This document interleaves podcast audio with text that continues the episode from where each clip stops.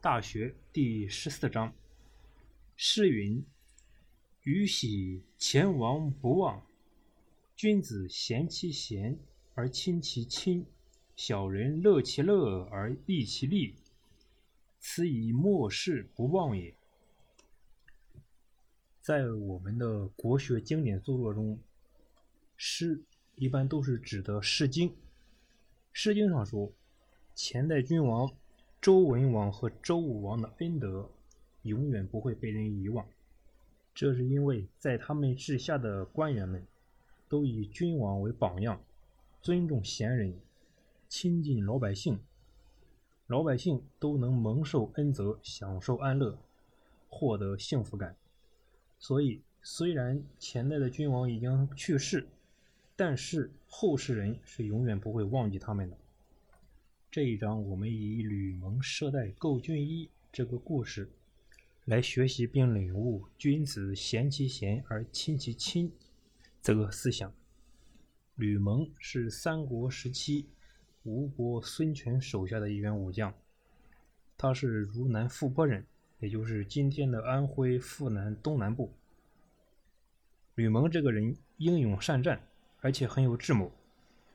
吕蒙小时候家境很穷，在他十几岁的时候，他一个人偷偷的渡过长江，去找当时在孙策部下任职的姐夫郑当。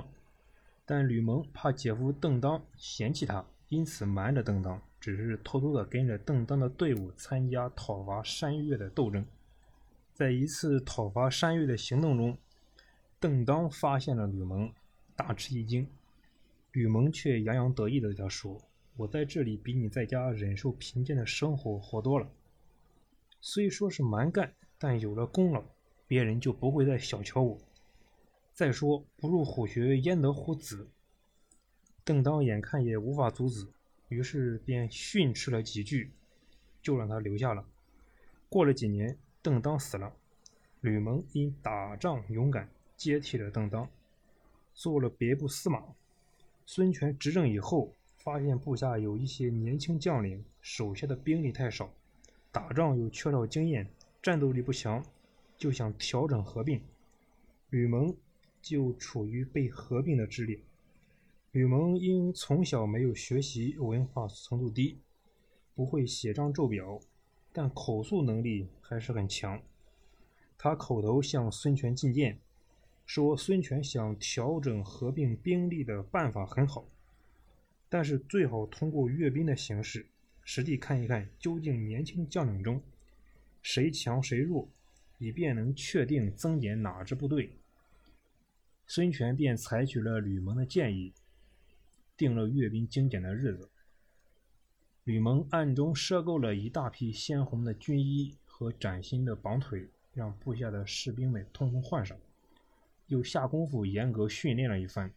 阅兵拣选的日子很快到了，孙权检阅各个部队，看见吕蒙的部队服装统一，极为醒目，阵容整整齐齐，士兵个个精神抖擞，操练的很娴熟。孙权一看非常高兴，就说：“吕蒙虽然年轻，但带兵很有办法，所以就给吕蒙的部队扩充了兵力。”吕蒙在后来的多次战斗中都屡建奇功，很快得到孙权重用，先后被任命为平北都尉，兼任广德县令。在讨伐黄祖的战斗中，吕蒙统帅前锋部队，亲自砍下黄祖的都督陈旧的头颅，后来又乘胜追击，活捉了黄祖。